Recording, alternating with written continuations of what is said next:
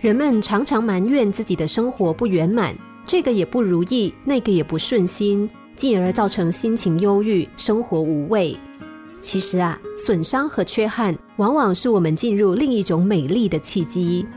不完美是生活的一部分，拥有缺陷是人生另一种意义上的丰富还有充实。我们每个人都有缺点，重要的是怎么样看待它，怎么样把这些缺点转化为优势。把这个优势好好的运用发挥，会得到更好的效果。实际上，有些缺点可能恰恰是一种美丽的优点，不经意间就造就了另一种人生。有一位挑水夫，他有两个水桶，分别吊在扁担的两头，其中一个桶有裂缝，另外一个完好无损。在每一趟长途的挑运之后。完好无损的那个桶，总是能够将满满一桶水从溪边送到主人的家里，但是有裂缝的桶到达主人家时，却只剩下半桶水。两年来，挑水夫就这样每天挑一桶半的水到主人家。当然，好桶对自己能够装满整桶水感到很自豪，而破桶对于自己的缺陷感到非常羞愧。他因为只能够负起一半的责任而难过。饱尝了两年失败的苦楚，破桶终于忍不住了，在小溪旁对挑水夫说：“我很惭愧，必须向你道歉。”挑水夫问：“为什么？”破桶回答说：“过去两年，因为水从我这边一路的漏掉了，我只能够送半桶水到主人家。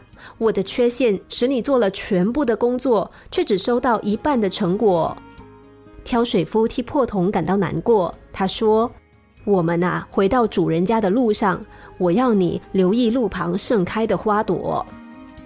走在回家的山坡上，破桶突然眼前一亮，他看到缤纷的花朵开满了路的一旁，沐浴在温暖的阳光之下。这个景象让他开心了很多。但是走到小路的尽头，他又难受了，因为一半的水又在路上漏掉了。破桶再次向挑夫道歉，挑水夫说。